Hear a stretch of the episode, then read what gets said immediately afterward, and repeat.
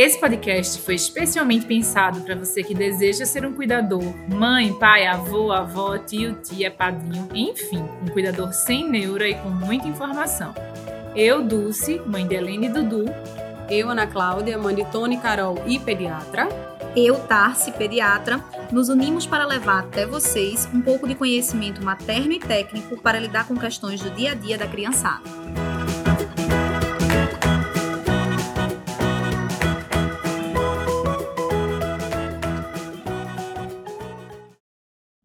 Pediatria Sem Neura, quarto episódio, meninas. A gente tá evoluindo. Quarto episódio, nem parece.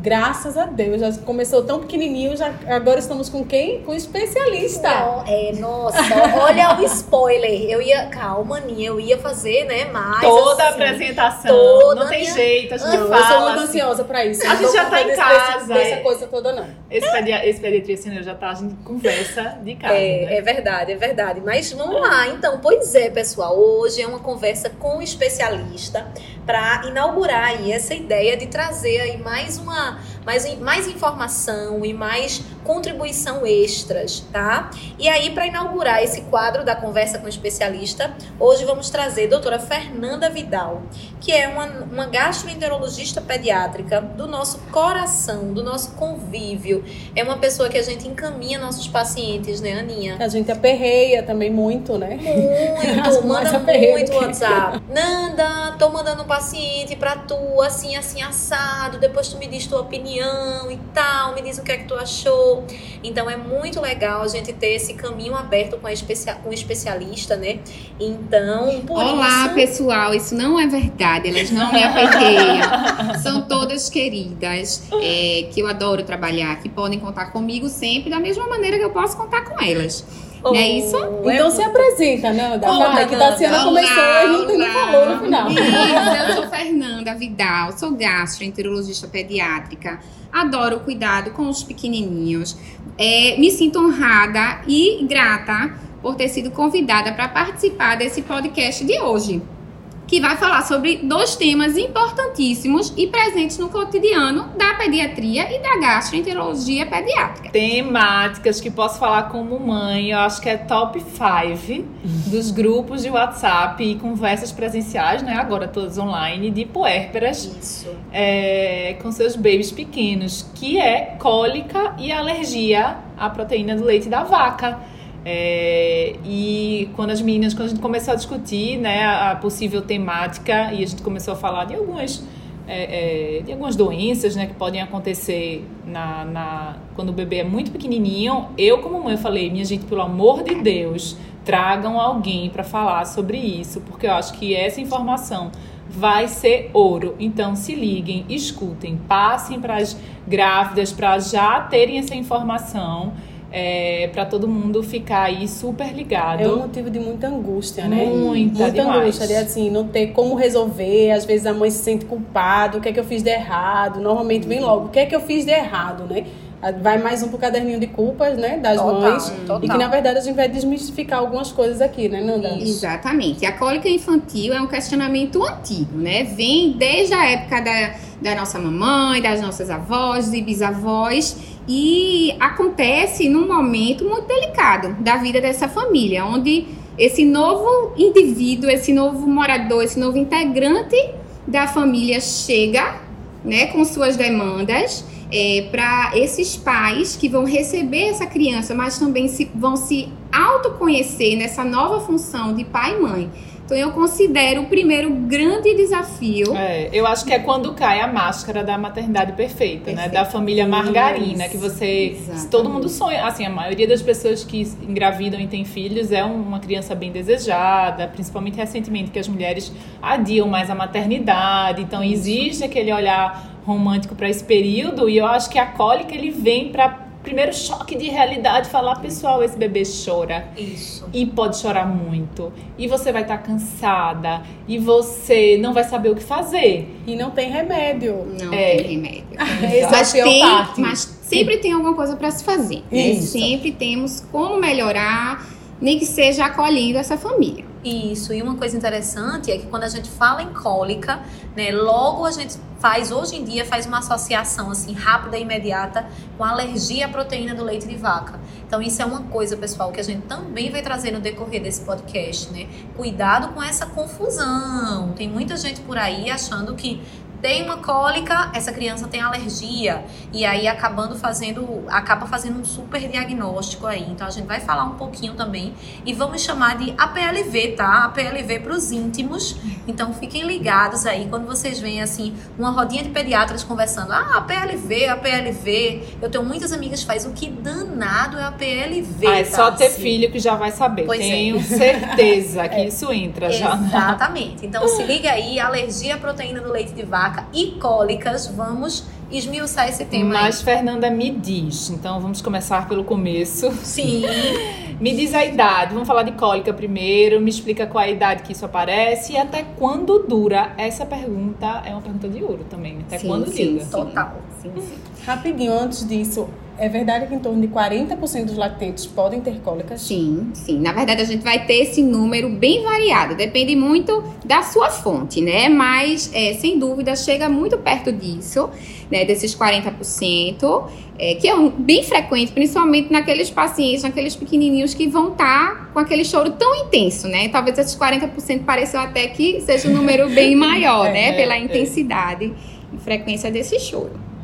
Então vamos lá. É, o, a cólica infantil é esse fenômeno, fenômeno comportamental que pega essas criancinhas em torno do, de 1 a 4 meses, tá? Eu costumo geralmente é, falar sobre a história natural dessa cólica. A gente vê que ela se inicia por volta de 15 dias de vida, então vai estar começando ali é, na segunda semana de vida do bebê. Ela tende a ter uma crescente e ela vai atingir o pico. Sim, ela vai piorar por volta da sexta semana de vida do bebê. Senhor. Depois, senhor, pois é. Depois ela tende a cair e tá se resolvendo perto dos três meses, o tão esperado três meses. Embora tenha algumas crianças que vão passar um pouquinho disso, tá? Isso é história natural, mas a gente trabalha nessa faixa etária com vários normais. Então, é normal também começar um pouquinho antes, é normal que esse pico ele se achate e dure mais semanas, é normal que essa criança passe dos três meses, chegue aos quatro meses, entrando ali no quinto mês, mais chorão, mas de qualquer forma há uma melhora. Então, são vários normais. A gente É, sem permite regras, né? Sem neuras. Sem regras. Neura, é. porque senão acaba que a gente gera uma frustração dessa família porque ele ainda chora, ele ainda tem essa demanda tão grande. Isso. Essa questão dos, dos três meses realmente é quando a gente vê uma melhora assim importante, né? No consultório tem uma história que eu acho muito engraçada. Que eu e a família a gente deu muita risada no final das contas, porque era um bebê que ele tinha muita cólica. E aí, quando foi na consulta dos três meses e pouquinho, a mãe entrou assim com um sorriso de orelha a orelha. Tassi, essa semana ele tá muito melhor, Tassi. Nem parece aquele bebê bem que tu falou que lá pelos três meses ia melhorar. Mas eu vou te contar, Vici Tassi, eu não confiei, não acreditei em você.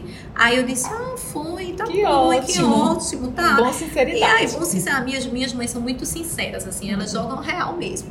É, aí, olha, não confiei em você, não acreditei. E aí eu fiz uma promessa. Aí eu e fui. E foi. Fiz uma promessa, prometi que se ele ficasse bem, se essas cólicas passassem, eu ia passar um ano sem comer chocolate. Ave Maria. Nossa senhora, que Estou eu sacrifício. acreditasse, porque ele ficou bem. Eu, tá vendo? se Ficou você bem, tivesse com acreditado, sem promessa, né? com sem promessa, né? Não tô Então tirando a vamos escutar esse podcast, pessoal, para não fazer uma Isso. promessa assim tão Pois dura. é, pois é, cuidado, hein? E o desfecho dessas crianças que choram é a melhora. Ela vai acontecer. Às vezes mais rápido, outras vezes mais demorado, mas ela vai acontecer porque é um fenômeno fisiológico, né? De adaptação dessa criança a essa nova vida, essa nova realidade, essa nova rotina dela. É, e aí eu acho que essa compreensão, é, a gente começa a até ter uma visão mais sociológica, né? Mais psicológica da nossa sociedade, que é uma sociedade imediatista. Sim. Então você virar para uma mãe de primeiro filho e dizer que não, não, aquilo ali vai passar, só espera Daqui aí três, três meses. Minha gente, numa sociedade que a gente tem hoje, você falar isso pra alguém é meio que um absurdo. Então, É. eu, eu, eu acho isso incrível da maternidade e, e eu adoro, como pisciana, refletir sobre esses pontos. Que eu acho que é importante. A maternidade lhe coloca muito nessas situações de dizer assim: tá tudo bem, é choro, ele vai chorar, você vai aceitar e isso vai passar. Né? É, Obviamente que existem os casos que aí vocês vão comentar, né, do que dessa diferença da PLV tudo, mas vamos dizer assim que 40% dos bebês têm cólicas fisiológicas, pessoal, e é esperar. É, e o pior, o que mais desespera, assim, é não tem causa, o que é que eu posso fazer? Não tem causa, não tem causa. Isso. Não, conhecida não, né, Nanda? Não, não, não, não existe. Tanto é que é um, é um fenômeno tão antigo, né? Uma queixa tão antiga e que até hoje ela vai persistir, na verdade, vai existir para sempre. Né? Mas existem algumas teorias, Ana, que tentam explicar o porquê de tanto choro. É, eu vi Hum. uma também falando do, do aspecto psicoemocional É. da família. Que esse, esse estudo que eu vi mostram famílias que aquelas que se mostravam mais estressadas de algum ponto, aquela criança tendia a chorar mais tempo por mais por um período maior, né? E quando eu Isso. tinha algumas mudanças comportamentais ali, aquele quadro melhorava bastante. Até a famosa esterogestação, né? Para quem não é, para quem não conhece o termo, a esterogestação são os três primeiros meses do bebê fora da barriga da mãe, onde ele ainda em- não consegue entender o mundo que ele está. Ele Então, se entende como como parte pessoa. da mãe, como pessoa, e aí o choro faz parte disso também pela. é, é, pela por, por ser muito pequeno e pela falta de comunicação, é Sim. o meio de comunicação dele. É a Mas- linguagem do bebê, É a né, linguagem Dulce? do A bebê. linguagem do bebê é o choro. É, a minha experiência em relação à cólica é, foi bem evidente com a Helena. Dudu eu não lembro tanto, mas também acho que Dudu eu não lembro tanto, porque foi o segundo. E o puerpério foi tão intenso e a Helena me demandava tanto que o coitado, Sim. se teve, eu não lembro. Síndrome do segundo filho. Síndrome do segundo filho. Mas a o primeiro, Helena em específico, eu tive uma situação bem, bem normal de cólica, mas, de novo, minha bem desesperadora. bem normal, assim, eu olhando de longe. Agora, quando eu tava vivendo, foi um caos. E eu lembro que eu não sabia de nada, não tinha informação nenhuma. E eu lembro que a primeira vez que me falaram de cólica pra mim foi uma profissional que chegou na minha casa com a Helena de dois dias de nascida e me fez uma lista do que eu não poderia comer Nossa. para a Helena não ter cólica. Então eu que já não tinha, já tinha perdido tudo da gestação, fui tive diabetes gestacional, então engordei super pouco. Eu fiquei um fiapo. Porque eu comia um alface, a Helena Ei. chorava, tinha Ai, cólica, nossa. era o alface Era o alface que comeu. Tá. Era o alface que eu comia, era o feijão, era a batata, era o não sei o que, lá, lá, lá. Até que uma hora, minha mãe virou assim pra mim. Minha mãe é médica e ela costuma não. é, Mãe de cinco, né? Mãe de Isso é cinco, muito importante. é, muito, É, muito muita experiência. tranquila. É. E, mas ela me deixa muito à vontade para as minhas decisões, né? Então, no começo, eu não vou comer isso, não vou comer aquilo, não vou comer aquilo outro. Teve uma hora que ela me viu, sei lá, chorando, porque eu tinha comido uma, uma legumes, é uma coisa meio bizarra, que não ia Sim. dar cólica em Helena. Ela falou, minha filha, esqueça isso, não tem comprovação nenhuma, depois de muito tempo. Aí eu, Deixa eu lhe explicar, deixa eu lhe explicar. Não Não tem comprovação disso, não existe. Seja feliz e como, porque você tá se estressando com isso. E aí a Helena tinha muito, e, e o que eu falava, mas tem que ter alguma solução, tem que ter alguma coisa, porque ela ficava no. Eita. Soltava um pum. Ah, É exatamente assim. É, Diz que existe, já É. é. outra coisa. E, e a mãe, ela fica olhando, né? É. Então ela percebe cada movimento, É, cada isso. Ele incômodo. está sofrendo, você não está vendo. Eu falava pra mim, ele está, ela tem alguma coisa, ela, tem, ela, tá, ela está se incomodando, eu preciso fazer alguma coisa. Nhaca, Aí saiu um pum. Aí, nhaca, isso- o que eu preciso fazer? Não fiz nada, segurei. Ficou lá, acho que até eu lembro no mensário de dois meses dela, ela chorando, chorando, chorando, dois meses e meio. Deu Passou. uma aliviada. Milagrosamente passou. Milagrosamente, pá, acreditei Nanda. minha pediatra também na maior tranquilidade do mundo, me explicando isso. É, Dulce, abrace ela. Ah, outra coisa que eu ia perguntar, tem alguma relação com o horário? Porque lembra da história do, da sim, bruxa? sim. Conta das o teorias também. Pronto, É. as teorias. Eu, é, Coitada, mil É, mil perguntas. Bem-vindo! Bem-vinda! Vamos É tentar. bom que grava. E aí, quando vier tudo de novo, escuta lá o podcast. Então, pronto, tá bem gravadinho. Vamos lá para as teorias, né? A primeira teoria seria uma imaturidade do sistema nervoso do intestino.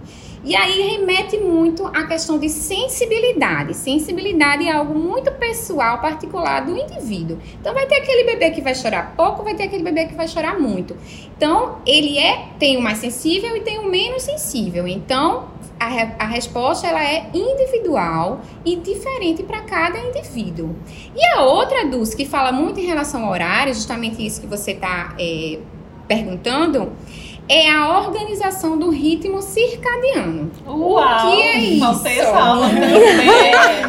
O que é isso, né? O ritmo circadiano da gente é a nossa rotina. A nossa rotina de vida, as nossas 24 horas da nossa vida, do nosso dia. Então, é a- o sono, a vigília, a fome, a saciedade, a temperatura. Então, a gente precisa se organizar. O indivíduo desorganizado, que não tem hora para dormir, não tem hora para acordar, não tem hora para comer, é, ele é um indivíduo que tende a ser mais irritado, é, mais sensível. Então, o bebê basicamente sofre essa desorganização ao nascer. Mas calma, calma, calma. Então vamos entrar no assunto da amamentação. Isso tem a ver com a livre demanda? Isso vai de Não. encontro à livre demanda? Não, isso é outra coisa. Ah, tá. Veja só, isso tem a ver com o quê? O bebê que está dentro da barriguinha da mãe, naquele universo materno durante nove meses, que a única linguagem que a mãe percebe é movimentos, né? Sim. Principalmente. Então é um bebê que às vezes a mãe diz: Ah, doutora, ele é um bebê que não dorme à noite. Esse menino deve ficar acordado a noite inteira. A mãe percebe esse movimento e a linguagem do bebê.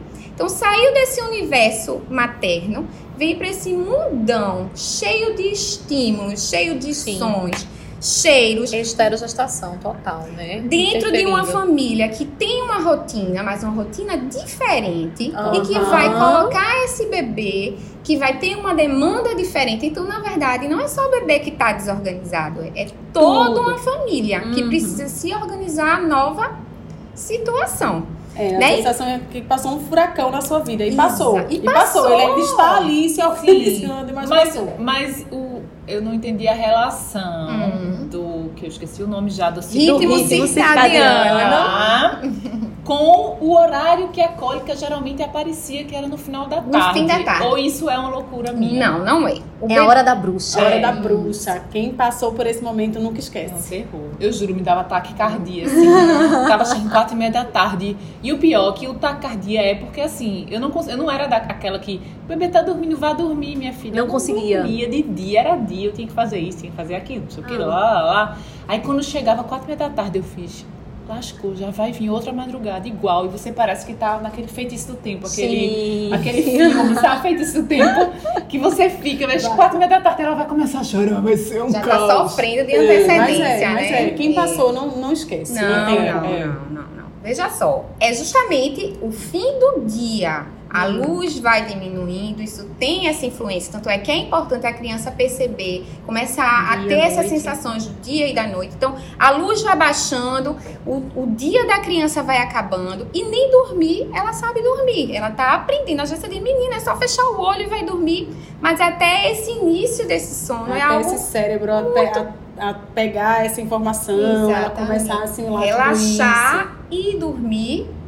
Aí é realmente todo aquele estresse do fim do dia, começo da noite. Porque É é, o o fim do estresse dia do, do, bebê. dia inteiro que ela passou, da fora de rotina, dessa, desse acúmulo de, de, digamos assim, funções, né? É, que ela isso, tem isso. descobri- descobrindo, e aí no final do dia dá o boom.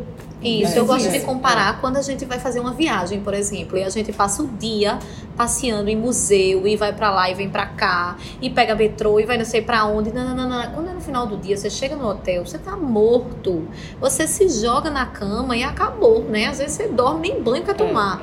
É, é. E aí eu fico, e aí eu, eu falo isso muito para as famílias. Olha só, imagina um dia altamente cheio, complexo, cheio de novas aventuras para eles que estavam ali guardadinhos dentro do útero, né? E aí eles estão entendendo isso tudo, estão entrando no ritmo circadiano. Então isso faz Isso Faz quando tem tudo. visita, colo, Nossa. colo, colo, colo de vó, colo de mãe, colo de tia, volta, vai. Quando não tem um né? irmão gritando pela Isso. atenção da mamãe, né? É. Então, Não é fácil para esse bebê. Não é fácil. Não é fácil. E aí vamos para um ponto super importante, que é como é que o cuidador vai saber se é cólico ou não. Porque a gente tá olhando aqui de uma visão de já mãe, está assim, Isso. pediatra, né? É mais Pediatra, fácil. exatamente. Mas a gente, como mãe, agora você vai dizer, ah, é cólica, mas de primeira, né? Você cria, tem essa insegurança, né? O choro como a única forma de comunicação, você fica, é cólica? Não é cólica. Ele pode ter alguma coisa, pode ter uma invaginação intestinal. Sim. pode- Olha, esse CRM de Deus, é danado. Meu irmão teve, quase que É, morre. E meu o médico ficou, ah, é nada. é nada. Eita, é isso que dá um, isso dá um medinho, isso Ai, dá um você medinho. fica um é. pouco E sempre tem um exemplo, É, né? é, Alguém é, conhecido que, Que teve. diz, olha, É disseram só que não ter, era assim, nada. de antemão, como o Nanda falou, é a partir da segunda semana. Então, se o bebê chora na maternidade, não é cólica. É. Tá? É uma não grande é cólica, doença, né? Tá? Ah, não é cólica. É, geralmente não choro, não, né? Você, ai, É. tão calminho, nasceu, É. não chora. Não, ele tá na ressaca, Aí você vai visitar, né? Assim, eu acho que ele é tão calminho, Tão. Daí eu calminho. fico, é, é ótimo.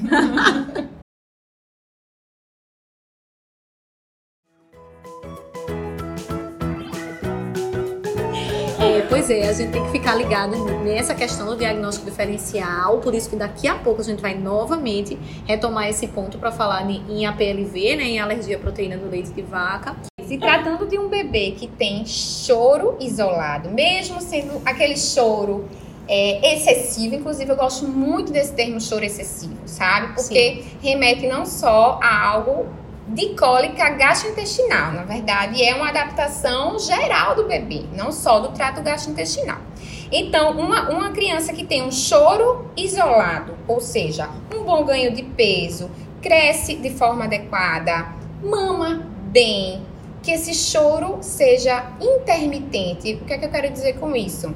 Que ele tenha períodos de calmaria. Então, se o bebê chora 24 horas, é algo que acende a luzinha do alerta. Mas se o bebê tem seu choro, mesmo que seja tão excessivo assim, mas que tenha seu período de calma- de calmaria, é algo que deixa a gente mais tranquila também. É, se ele aceita bem a alimentação, seja no leite materno, exclusivo ou, enfim, na fórmula, se assim for necessário. Então, que você não encontra nenhum sinal de alerta, siga com um choro excessivo, siga com uma cólica do, do, do lactente e acompanhe. O acompanhamento aí é fundamental. Então, se você tem um bebê que chora, mas não ganha peso, não cresce, tem os marcos de desenvolvimento, daí a importância do acompanhamento com o pediatra, porque são marcos às vezes difíceis da família perceber, mas que o pediatra, um bom pediatra vai perceber. Então, atrasou esses marcos, não ganha peso, é um bebê que recusa a alimentação, um bebê que vomita. E aí eu abro um parêntese para as regurgitações, que também são fisiológicas, também são presentes nesse período, que São às vezes golfos, tá, gente? Eu Golfo. cheguei, eu Golfo. cheguei, eu, eu cheguei, eu Golfadas. também tenho experiência nisso, né? Materna, Vamos de Helena. lista, vamos de Helena, lista. de Helena, de Helena, Dudu não, coitado, Dudu de novo. Eu descobri que Helena era uma golfadora feliz. Ai, eu adoro esse nome, E aí, a- mas só eu até descobri o que é uma golfadora feliz, eu demorei muito tempo achando que ela tinha alguma coisa.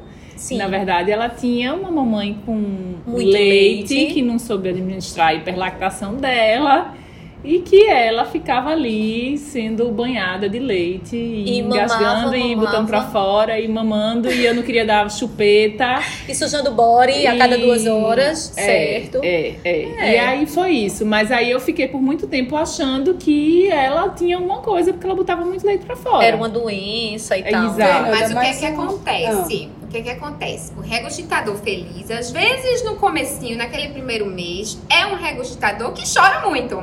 Sim. Então a gente tem que ter muito cuidado, porque são duas condições fisiológicas. Isso. Não é não tá assim. Porque aí chega no consultório e fala assim: olha, ele chora muito, Isso é chora complexo. muito. É, E ele não para de gofar. Ele não para de gofar e ele chora muito. Então, na cabeça da mãe, a associação é de imediata. Doença do refluxo. O nome já tá dizendo. É, é. Quando, na verdade, não é, né? Não, como, como Pode não falou da ser, história da, na da verdade. calmaria, né? Então, a primeira Sim. pergunta, ele dorme de dia, Isso. dorme bem, Essa dorme é tranquilo. fundamental. Então, veja, se ele dorme de dia, dorme tranquilo, se é- o problema é só a noite, não é refluxo. Isso, E exatamente. às vezes é o É o contrário. ciclo é circadiano. Ah, sim. Isso. sim. E às vezes é o contrário. Às vezes chega a mãe dizendo que o bebê dorme bem a noite toda. Agora passa o dia agitado, tem o seu choro no fim da tarde, começo da noite, mas dorme cinco Tranquilo. horas seguidas por noite. Ritmo circadiano. Inclusive, essa Tá mãe tem muita entrando. sorte, né? É, a é É. Isso é o sonho de consumo. já recebi Ótima. muitas queixas assim, dessa maneira. Isso. Então tem muito cuidado nessa associação, porque são dois, duas entidades fisiológicas, mas só o acompanhamento com o pediatra que vai definir. E aquela isso história de regra dos três, Nanda? Ai, eu ia perguntar isso, Aninha. Que Me transmissão de conta. pensamento. Bom, essa regra tá um pouco ultrapassada. Ah, ainda bem, certo? eu não Tá gosto bem dela. ultrapassada. Peraí, que Dulce tá curiosa. Porque tá assim, tudo curiosa. que você restringe muito, né, fica muito Isso. complexo. Sim. né, que, que é aquela criança que tem mais de três horas de choro por dia, Três por mais horas. de três semanas, Chorando. É, isso que mesmo. dura até os três meses, ou seja, Como é? Você Você Peraí, como é? mais de três horas de choro por dia, Exato. de Quem é que contabiliza as horas de choro, pessoal? às vezes 10 minutos parecem 10 horas. É. Mas Imagina assim, de três cinco às horas. chorando ao cronômetro. Não, de 5 às 8. Você não tava aquela história 4 e meia, 5 horas da Ah, tarde, sim, já sim, começa sim. até umas 8 da noite. É Chega. normal, é três Chega. horas? É, Então, pois é, essa regra é uma regra que se usava muito para, acho que justamente para tentar definir, deixar algo mais O que é concreto. chorar muito? O que Isso. seria um- Ah, uma cólica sim. do lactente. Entendesse? Tipo, ah, ele querer chora definir em critério. O que é é chorar pra você? muito. né? Isso. Então Aí quer dizer que um bebê. horas, entendeu? Em torno de. Então quer dizer que um bebê que chora uma hora por dia há duas semanas chora de uma forma inconsolável. Não é um bebê com cólica? Ah, pois não é, é. um bebê que é, merece sim. uma atenção, um cuidado? É. Pois é, por Você vai isso que dizer eu discordo né? aí dessa regra Então por isso três. que deixou-se de usar essa regra. Então hoje nós somos mais assim permissivos, nós somos mais é, frouxos aí nesse tempo. Mas sem neura, né? Digamos sem assim. neura total. Que, então vai Então, se é iniciar, vai e vai melhorar. Né? Tem um tempo de começa e termina, mas vai se resolver. A única certeza que a gente tem é que acaba em torno de 3 meses. Então, Em torno até de- ir em torno disso. Na verdade, os últimos, as últimas, é, os últimos conceitos, eles se estendem até quatro meses, entrando no quinto mês, porque vai ter Para aquela desespero demanda. geral da nação. Ô, Nanda, e me diz uma coisa: tratamento cinco estrelas. E aí? Porque eu sinto muito isso. A mamãe, a mamãe e o papai entram no consultório, né? Os pais falando, tá, se aí, o que, é que a gente vai fazer para essa cólica passar? E aí a gente sabe que hoje em dia fala-se muito de alguns paliativos, né? É, mas algumas coisas a gente pode diferenciar também em termos de cólica e gases. Sim. Porque tem a criança que mama exclusivamente no peito, ela engole muito ar também. Isso, E verdade. Isso pode causar dores abdominais. Quem já teve gases na vida Ah, são sabe. duas coisas diferentes, cólica São. e gases. São. São. Que não necessariamente estão relacionadas. Eu acho que elas se misturam, Se mistura. um pouco, né? Vai ter Esse nheco-nheco de Helena era gases. gases, mas É. é, um desconforto. Na verdade, a cólica é como eu falei. A É. cólica ela é conhecida como esse fenômeno comportamental, mas não necessariamente está relacionado ao trato gastrointestinal. Uhum. Certo? Então é um Não. incômodo. Não!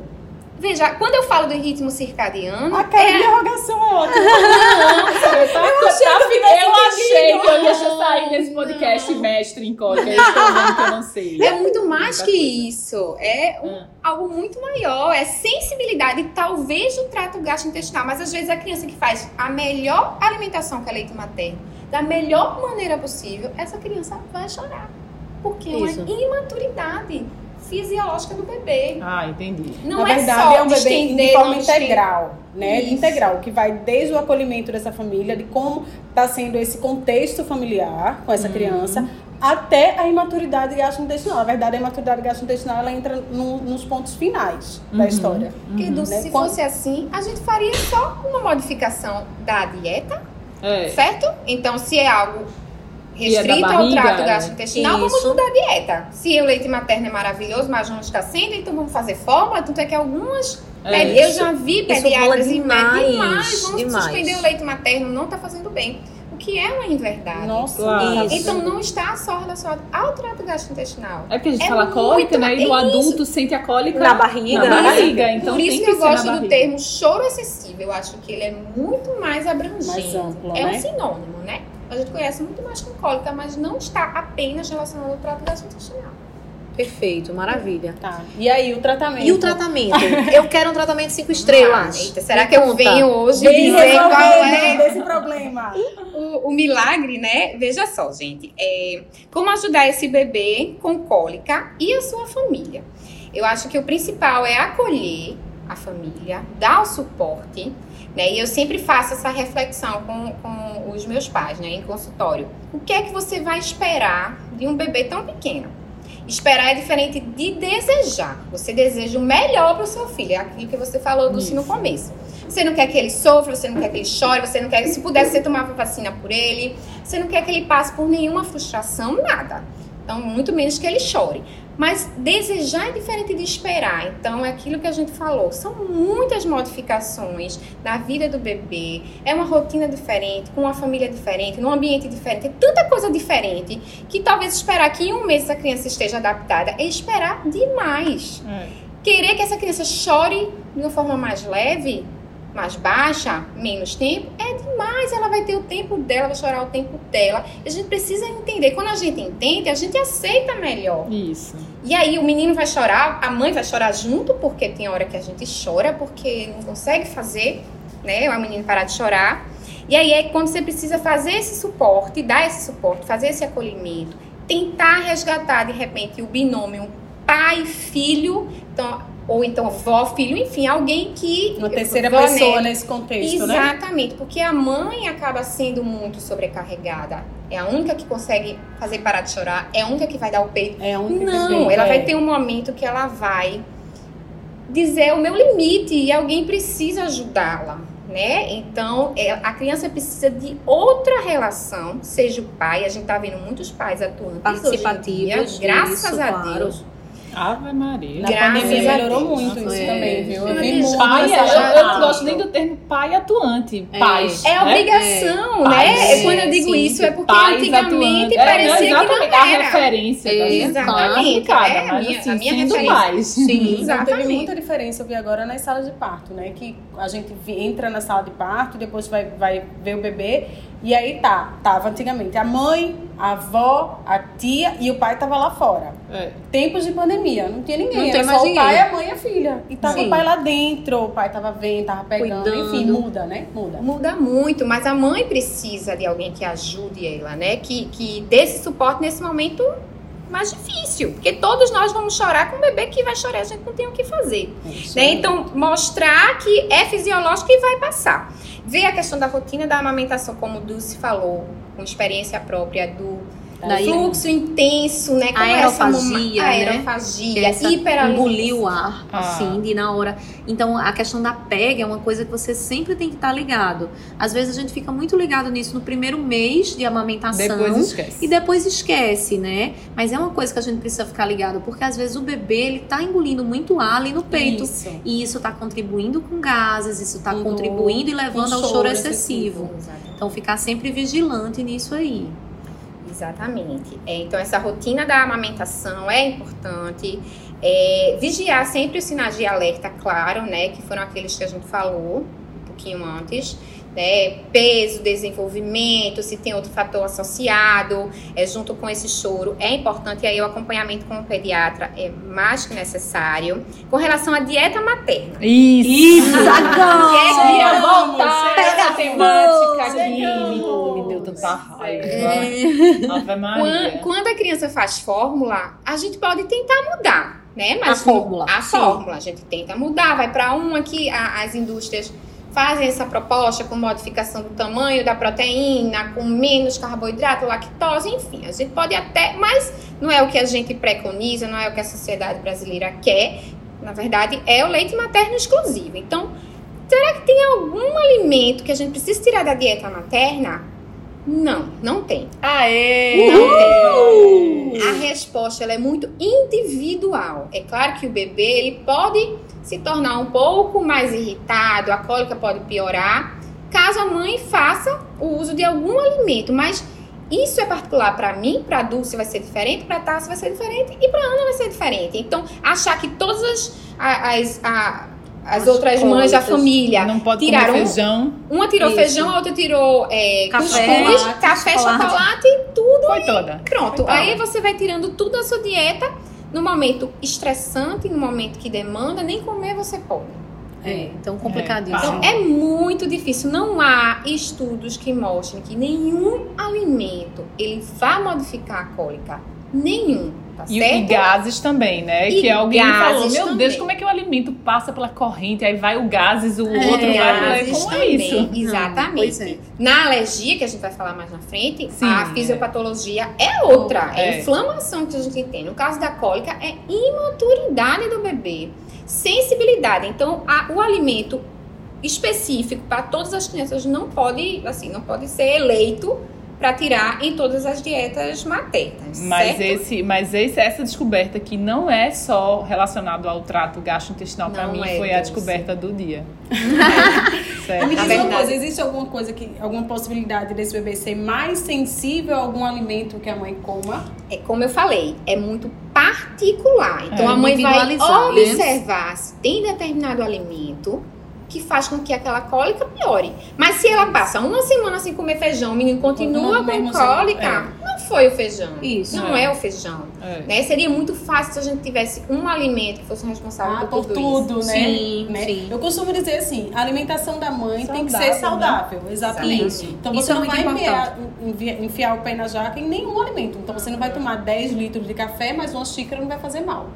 Você não vai comer duas barras de chocolate, mas uns três quadradinhos também não fazem mal. Inclusive, Ana, tem um exemplo de uma paciente minha que a mãe dizia que comia chocolate todos os dias. Ela ia por outro motivo, comia todos os dias porque estava estressada por outro motivo e o chocolate acalmava. Essa menina era um anjo. Não tinha nenhum Não sintoma. tinha de cólica. Então, Na verdade, é a mãe calma Isso. traz a calmaria para aquele momento. É, e eu vi um, estava vendo um estudo, Nanda, de músicas, fazer musicoterapia. E aí, como você falou, colo- colocar essa terceira pessoa nesse ambiente estressante, né, uma pessoa mais calma, para acalmar essas mudanças comportamentais mudavam muito esse quadro de choro excessivo. Né? Esse, só o aspecto de comportamental ali daquela família. Tem o ofurô também, né? Ah, eu furou já adorava. também. Eu usava o furô e Conta. aquelas bolsinhas quentinhas que você bota no- Aham. no... Mas agora E que eu tô achando que não é só na barriga. pois Dulce, eu Conta, falo conta, com, com as conta. minhas famílias muito mais sobre essa questão extra gastrointestinal. é, é. Porque eu acredito muito nisso. Muito mais Tá nisso. vendo? Então a bolsinha quente. Funcionava. veja, É. tudo que você Se você quiser. ficava calma, É. isso É. acalmava também. Acalmava. Se você achava que tava- não prejudica teu bebê, muito pelo contrário, ele pode se acalmar, é válido. Aí as pessoas explicam contato pele a pele. Veja, contato pele a pele é o acolher esse bebê. Ponto. É, sim, Entendeu? barriga com barriga. É, barriga com barriga. Você é o que deixar eu ele fazia. juntinho, é. tem alguma Você. outra forma de fazer barriga com barriga se não seja abraçando seu filho? Isso. Sim, então é isso, é o acolher mesmo. O ofurô é muito legal, né? E aí o ofurô, uma coisa que já conversei outras vezes com Nanda sobre isso e ela sempre reforça pra mim. Vai, Nanda, fala aquela história que você diz que não adianta a criança estar chorando lá os berros. Isso, a gente tem que tentar fazer como prevenção. Então, Isso. naquele horáriozinho, fim de tarde, já tenta preparar o ofurô, a musicoterapia, tudo para deixar aquele bebê o mais calmo possível, A Chantala, eu gostava de Chantala Isso. também. para fazer com que ele passe por esse momento tão difícil de uma forma menos intensa, porque ele vai existir. Você vai fazer ofurô, você vai fazer barriga com barriga, você vai fazer todas as medidas e o choro vai existir, mas que ele seja menos intenso, que ele dure menos tempo. É esse o nosso objetivo de tratamento. Nanda, e deixa eu te perguntar outra É, coisa que o povo quer saber. Não temos conflito de interesse, então De lá vai, né? vai rolar aqui nome de remédio. Eu vou falar mesmo. Porque quem me conhece sabe que eu sou muito transparente. Meu Deus, falo. Olha, colides e cólica e calme. Pronto, falei. E aí? Qual é? Tem um que é preto. Eu dei os dois, não vou mentir. Cólica e Dei calme. todos. Deu preto, né? Dei todos. É, dei todos. É. Conta, vai. Na Nanda. verdade, esse- os pacientes já chegam para mim, os bebês, já chegam para mim fazendo uso desses dois. Sim. Né? E, e é sempre importante o pediatra explicar o que se espera também dessa medicação. Tá? É, o colides é um probiótico, ou seja, é um microorganismo que vai tentar ajudar a organizar a flora intestinal. Que uma das teorias, que inclusive eu não falei, é a desorganização dessa flora também. Hum. né? Embora seja algo mais frouxo. Mas enfim, o colides vem com o objetivo de organizar a flora intestinal, apesar do bebê fazer o leite materno, que é extremamente Ideal. importante, ideal para a organização dessa flora. Mas enfim, o que é que a gente vê, o que é que é comprovado?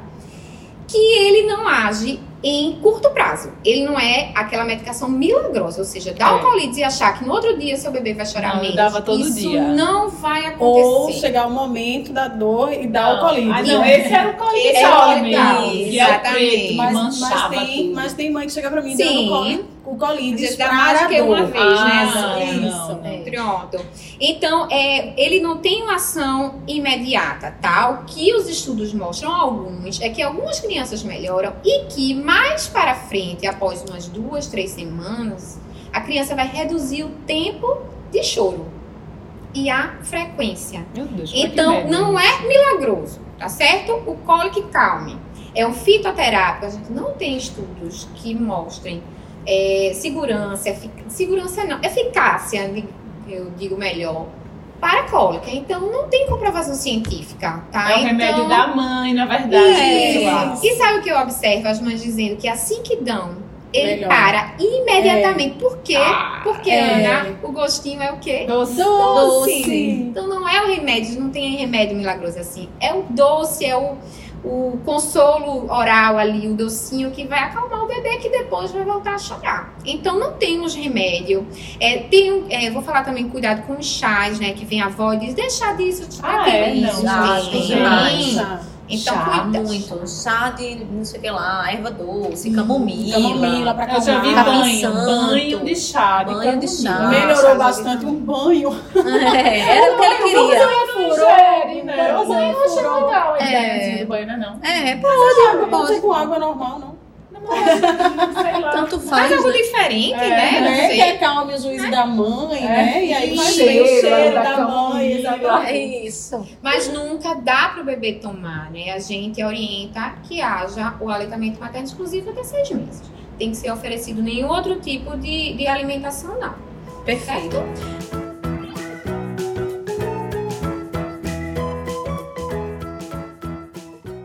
Nanda, e aí já que a gente já falou tanto de cólica, né? Vamos reservar um tempinho pra gente falar sobre a alergia à proteína do leite de vaca, a PLV, porque eu confesso que isso é uma coisa que me deixa bem preocupada com o super diagnóstico, porque assim, eu vejo muitos pacientes chegarem pra mim já com esse rótulo, e aí a mãe tá com aquela dieta que não come nada, né? E aí, é, ele tem alergia ao leite de vaca. Mas como foi que se chegou a esse diagnóstico?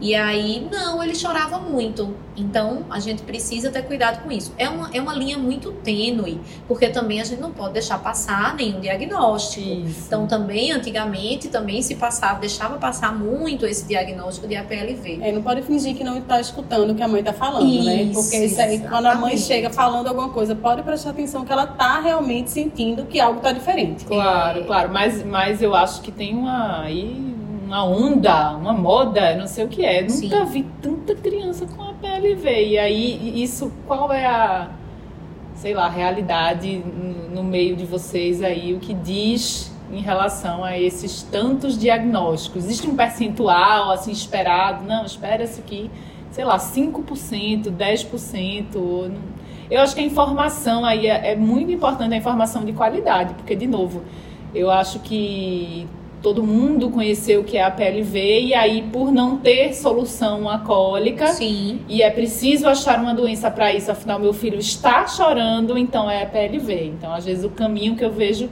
é esse. Por isso que eu acho que a informação tem que ser bem, bem, bem orientada. Falando de choro, certo? É que foi o, o nosso assunto inicial. Se a gente parar para pensar de 100 crianças que 20 a 40, né, que é a foto de, de Ana, é, tenham choro excessivo, apenas uma vai ter doença. Uma. E não Ah, necessariamente a alergia à proteína do leite de vaca, Uhum. tá? De fato, a alergia à proteína do leite, ela é uma manifestação nova aí das doenças atópicas, né? A gente tá vendo realmente o aumento dessas crianças doentes, mas o choro não necessariamente é, muito pelo contrário, a minoria dos, dos pacientes que choram vai ter a PLV. E aí entra o super, o super diagnóstico. Então, o pediatra tenta prever aí com muita antecedência o aparecimento dessa alergia. Eu acho que é, o que eu queria passar é que se você pensa em alergia, Você tira a proteína do leite, tire, pelo amor de Deus, uma por vez, uma proteína. Isso. Porque as mães sofrem, tiram Olha, muitas ai, menino, às vezes acontece assim, absurdos, de chegar e dizer, não, tira o leite, tira o ovo, tira a carne, Tira a soja. tira a soja e os pratos, olha, o seu prato só você come, a sua panela só você come. E assim, bah, né, uma Pronto, coisa no assim, final bem você não tem o diagnóstico da Isso. causa. Exatamente. Você tirou tudo. É, Eu recebo mães, às Ah, vezes, é no porque consultório. proteínas diferentes, às vezes tiram uma parte. É, como É, quando é é- porque às vezes eu recebo mãe que já está em dieta, já chega Uhum. em dieta. Dieta de leite, derivados, de glúten. Passado por também. quem? Pelo Não, por ninguém, Deus. pela cabeça Ah, dela. tá. E aí eu É, digo, e às vezes Formado no Google, Não, assim, é pra vezes- evitar problemas. Chegam pra mim pra entendi. evitar que. Uhum. Entendeu? Então, assim, eu digo, nunca vou conseguir fazer o diagnóstico do seu filho. Uhum. Né? Se Sim. ele vai ter a PLV, eu vou ter contato só daqui dois anos, quando ele começar a comer tudo Sim. e você for liberar. Porque É. não tem como ter Então- diagnóstico sem ter contato, né? Isso. Exatamente. Tem, tem que ter muito cuidado. Inclusive, essa recomendação de durante a gestação fazer dieta, isso não existe. Você tem que se alimentar de forma saudável, variada durante sua gestação. Ah, mas meu primeiro filho era alérgico. Não tem problema, tem que comer de tudo. Isso não previne alergia. Muito pelo contrário, se a criança tem esse potencial alergênico, a genética para alergia, é importante que ela seja exposta de uma forma que não cause doença aos mais variados tipos de alimento né? Então, isso é importante. Então, se pensar em alergia como causa do choro, tire um alimento por vez, tire a proteína do leite, mas volte. Se você percebe que depois de uma semana o teu bebê continua chorando, não é alergia à proteína do leite. né? Isso, Porque o isso. choro sozinho já não tem indicação nem de você iniciar medicações, por exemplo, para refluxo, nem para iniciar a dieta. O choro sozinho, isolado, não tem indicação. Então, se tem outro sinal de alerta, como aqueles outros que eu falei que servem, inclusive, é, o choro na alergia pode estar presente, mas você vai ter um bebê que não ganha peso, que tem diarreia, que sangra. Então, a colite Isso. alérgica, que é esse sangramento nas que tem assadura importante. tem assadura. Então, é, vai ter alguma coisa a A mais. irritabilidade. A né? irritabilidade é choro, muito Mas a marcante. irritabilidade durante todo o restante do dia, não é só no horário Uhum. específico. Exatamente. Exatamente. Então, é, Enfim, são muitos, são muitos sinais e sintomas para que a gente chegue a esse diagnóstico de APLV. Mas E e, o não sangue? Simplesmente o sangue choro, das né? fezes? Que assim, eu acho É, que eu acho ah, o isso aí é uma principal. coisa muito importante da gente com- comentar também, Sim, né? é, o sangue eh, nas fezes, que é a colite alérgica, né, tão temida, é o que a gente vê com mais frequência em pacientes que mamam exclusivamente, tá? Certo. Então, quando você tem esse, esse, esse sinal, né, é clínico, é claro que alguma coisa está errada. Mas aí, a alergia à proteína, a proteína do leite é a proteína de maior relevância, realmente a gente precisa retirar, mas vamos retirar por vez. Vamos esperar que a melhora aconteça e não sair tirando todos os alimentos considerados hiperalergênicos. E não essa, fazer- e essa melhora não é de um dia pra noite, né? Não, a gente espera de quatro a seis semanas. Quatro a seis Ah, semanas, um mês a um mês e meio. Às vezes acontece de ficar o cocô ali com acontece. aqueles raios de sangue, enquanto a gente está esperando a melhora Eu clínica. tive um paciente no consultório que ela fazia amamentação exclusiva, né? E aí ela ia viajar e começou a come- introduzir a fórmula para a criança. Então começou a introduzir a fórmula devagarinho, devagarinho, sem nenhum sintoma, sem nenhum nada. Quando ela chegou na mamadeira inteira, maior volume, aí apareceram todos os sintomas. Apareceu vômito, apareceu sangue nas fezes. Ela foi Com a fórmula? com a, Com a fórmula. fórmula infantil. Porque não era. fó- Mas e ela comia? Mas, ela exatamente, ia ela já de- tinha uma restrição leve, ela não tinha nenhum, nenhum aumento de volume desse, de todos esses Ela ingredientes. comia, mas não Isso, comia muito leve, grande- exatamente. Mas quando a gente faz a fórmula, Dulce, a gente tá expondo a criança a proteína inteira, Inteira assim, numa proporção, uma quantidade Grande. muito grande. Então, a- o sintoma apareceu possivelmente por isso. Então, a mãe Foi. poderia ficar amamentando exclusivo e comendo, não necessariamente o alérgico. Ele precisa Tem que tirar tudo dieta. também. Não, nem Isso. tudo, e às vezes É, mas existe, por exemplo, algum estudo que diga, né, a gente, como eu tô falando, existe uma moda, né, não posso nem falar essa palavra, mas uns- várias pessoas pensando e falando em APLV, mas existe algum estudo que relacione a geração da gente, alguma coisa assim, para o maior aparecimento do APLV ou, ou não? Ou isso realmente foi pela descoberta da doença que é mais recente? Não. de fato, aumentou o número de alérgicos à proteína do leite. Então, o que se fala muito é de epigenética. O que é, que é isso? Ai, meu Deus. isso que eu ia Aninha chegar. agora Segundo eu pira. queria. Ela agora pira. eu queria. O que é epigenética? Epigenética é você ter a genética, a genética para alergia, mas fatores externos vão fazer com que você se manifeste de determinadas maneiras, de maneiras diferentes. Ou seja, antigamente se cansava muito. Se tinha muita asma, você tinha um, um irmão que cansava, um, um primo que cansava, uns amigos que cansavam. Hoje a gente vê de repente uma redução, mas fatores externos que a gente não sabe o que é ainda, Uhum. eles vão fazer com que a alergia, a atopia se manifeste como uma alergia alimentar. E aí vem as teorias. Teoria da higiene, o excesso de limpeza, não que a gente precise ser sujo, mas a criança A precisa faz estar, exatamente, precisa estar bem ali, é, livre. Isso é importante para o desenvolvimento do sistema imunológico. Porque o que é alergia à proteína alimentar do leite?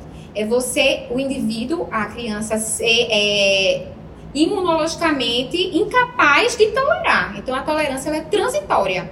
Então, naquele momento, no pequenininho, ele é incapaz de tolerar. Ele reage contra um- um- uma, uma proteína diferente da dele. Né? Mais pra frente, a tendência, e normalmente a maioria das crianças ficam bem, é que ele tolere. Então, o Então, é- diagnóstico de APLV no início não vai ser pro resto da vida. Isso. Tá? A maioria dos A casos. maioria casos, é. melhora. Maioria imensa melhora. Principalmente pacientes de colite. Colite alérgica vão estar melhorando ali em torno do primeiro mês, primeiro ano, na grande maioria dos casos. Que é o sangue no cocô, né, Nanda? Que é o sangue no corpo. E tem exame, Nanda, fora o sangue no cocô. Ah, inclusive, pessoal, deixa eu deixar um abraço para uma das nossas seguidoras no Instagram, Gabriela, que mandou essa dúvida, viu, Aninha? Ah. Gabriela pediu pra gente te perguntar, Nanda, porque Sim. ela disse que o bebê dela teve esse diagnóstico de APLV e ela ficou muito insegura porque o pediatra não pediu nenhum exame de sangue. E ela queria saber se realmente a conduta é essa. Isso, a gente não tem exames. O pediatra tem sua razão, seu embasamento de fazer esse diagnóstico. A gente não, na verdade, não tem exames, né? O que é que acontece? Tem que haver uma suspeita clínica da alergia. A gente precisa retirar a proteína, que a gente acha que é a causadora daquele sintoma, observar a melhora. E aí, desencadear, o que é isso? Expor novamente a criança àquela proteína e observar a piora. Né? É claro que nem em todos os casos a gente faz isso. Às vezes a história é familiar, né? a história clínica faz com que a gente siga é, nesse diagnóstico sem desencadear, mas realmente é um diagnóstico clínico. Às vezes, dependendo da manifestação, a gente pode pedir alguns examezinhos, alguns marcadores é, sorológicos, tá? Mas não é em todo tipo de, de manifestação.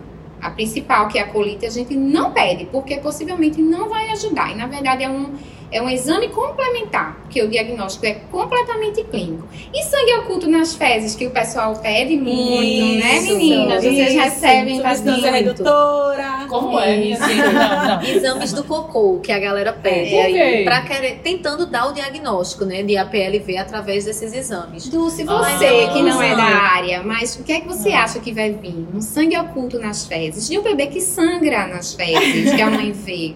Eu acho Você que vem o sangue. sangue. Você Sangue positivo, sangue. né? É É. mesmo. Ah, Aí a gente vai pedir pra quê, né? Mas assim, a, a família às vezes exige isso, Isso. mas o pediatra tem que ter Às todo o vezes você embasamento entra, você entra na dança até para acalmar essa família Isso. também.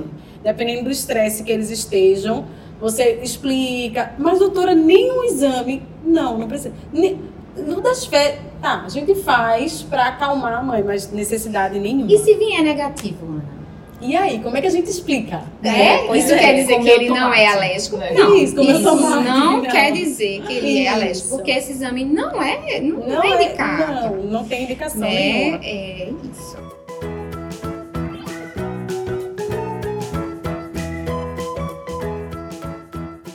Então, pessoal, aproveitando, deixa eu pegar um gancho, vamos falar de tratamento. A gente já falou um pouquinho sobre dieta isenta e tal, mas aí um ouvinte nossa pelo Instagram mandou também uma dúvida. Joana, essa é a dúvida de Joana. Ela quer entender um pouquinho essas fórmulas, porque ela disse que o bebê dela tem a PLV e ela percebe que tem várias fórmulas para crianças alérgicas. E ela não entende muito bem isso. O que é que tu diz, Nanda, sobre isso? Certo. É, as fórmulas existem, mas o ideal é manter aleitamento materno exclusivo, tá? O, o bebê ele é alérgico. sempre é o leite materno. Isso, o bebê é alérgico à proteína do leite da vaca Não existe alergia à proteína do leite humano, tá certo? A gente só restringe a mãe em relação a alimentos que tenham a proteína. Então, as fórmulas vêm como uma opção na ausência do aleitamento materno. É, existem fórmulas seguras, existem vários tipos de fórmulas. É preciso que o pediatra domine que essa indicação seja pelo médico, a indicação médica, assim como o diagnóstico é uma indicação médica. E eu abro um parêntese para grupos de WhatsApp, muito cuidado, já recebi muitos pacientes Ah, com diagnóstico por grupo de WhatsApp. Então chega a mãe, chega É a PLV, tenho certeza. Conversei Isso. com fulana, cicrana, beltrana. Isso, foi muito. igualzinho com. E ainda discuto com o médico. É, isso, muito cuidado, né? Eu faço é voltar toda a dieta materna para o normal mesmo. Enfim, existem essas opções de fórmula. Então, são vários tipos. A gente tem as mais caras e a- as menos caras. Então, mas são todas Tem um caras. programa do governo também, Sim. né, Nanda? Que pode ser introduzida essa mãe, que ela recebe esse leite pelo programa do governo. Isso, mas a criança precisa estar é, sendo vista num ambulatório do SUS. Tá? É, No eu já recebi já é, famílias de advogados que entraram com... E ganharam Um pelo pedido. plano de saúde? Ganharam. Pelo plano de Olha. saúde, não. Pelo Ministério Público, Não sei. É. Eu sei que eles Ah. não... Ministério Público. E aí vai ter que acionar a justiça. Mas Isso. o que normalmente a gente vê é via SUS. SUS. Né? Mas eu já vi, já tenho pacientes que conseguiram pelo Ministério Público. Enfim, são fórmulas caras, então ter muito cuidado quando se indica, se por exemplo se tira o leite materno para colocar fórmula, isso não existe. É, e essas fórmulas estão aí para ajudar, mas precisa ser bem indicada, Na tá, gente? impossibilidade do aleitamento, é isso? Exatamente, na impossibilidade. Até porque ter muito cuidado também em relação às dietas muito restritivas nas mães, porque isso é um, um estímulo ao desmame precoce. Né? Então é tudo, tudo precisa ser feito com muita calma, é, devagar, com muita segurança, para que essa mamãe não venha a sofrer tanto, né? Nesse momento. tão Isso difícil. aí. Dulce, faz um resumão aí, Dulce. O que é Você, que você, você, CRM de hoje. É, o que é que Hoje você é aprendeu no episódio de hoje. hoje? Foi complexo, viu, pessoal? Teve esse círculo aí. É, sim. É, sim, ritmo circadiano. Ritmo circadiano. Não, brincadeiras à parte, eu acho que esse vai ser para salvar e mandar para todas as mães 99% que o bebê chora e é cólica e é PLV e eu não sei o que fazer, eu tô desesperada em casa. Então foi super rico, não consigo nem definir, né, em poucas palavras o que a gente falou. Queria agradecer muito a presença da nossa convidada. Eu que agradeço. Isso, arrasou, Eu que agradeço. Provendo assim a gente de informações incríveis, de muito acolhimento, de uma visão super humana em relação a esse bebê que tem esse processo natural, a gente precisa olhar para isso. é, sem tirar todo o cuidado, né, que a gente precisa ter desse acompanhamento com o pediatra para que é, aí sim a gente possa né, ter o alerta em relação a, a outros Isso, fatores que esteja errado, de que fato, realmente né? estejam errados. Então, por isso que a gente preza muito por isso, né? O entendimento de que sim, existe um processo natural aí desse bebê, mas que ao mesmo tempo é preciso ter um acompanhamento do pediatra para avaliação de todos esses pontos que Isso. fogem né, da capacidade de uma mãe que está ali no, no meio do desespero do caso de um puerpério. Isso, Então, exatamente. foi super rico, queria agradecer demais, amei. Oh, muito obrigada, Nanda. Nanda maravilhosa, como sempre, né, Aninha? Isso. Perfeita, E aí, sem você defeitos. gostou? Bem- você foi muito bem acolhida aqui no nosso podcast. Demais, demais. Muito obrigada. Adorei participar. Portas abertas, Contem comigo, meninas. né, para futuras parcerias. Estamos aqui. Ai, Obrigada. que maravilha. Obrigada, espero que vocês tenham gostado também. Manda pra todo mundo aí. Fica calmo, cólica existe sim, não tem como a gente negar. A gente também não pode dizer que era uma doença muito grave. É um acolhimento sim da família. Eu acho que é um acolhimento maior da família, né? De, de dar conta de, de toda essa mudança que está acontecendo. E tem jeito, minha gente, passa. É triste a gente dizer assim, vai passar, vai passar, Ai, esse mas vai. da E- maternidade. isso, e a gente, tem, a gente tem tanta certeza disso que assim, a gente vai ter o segundo, vai ter o terceiro, ter o Obrigada, pessoal. Até a Beijo, próxima. pessoal. Tchau, Até a próxima. Tchau. Beijo.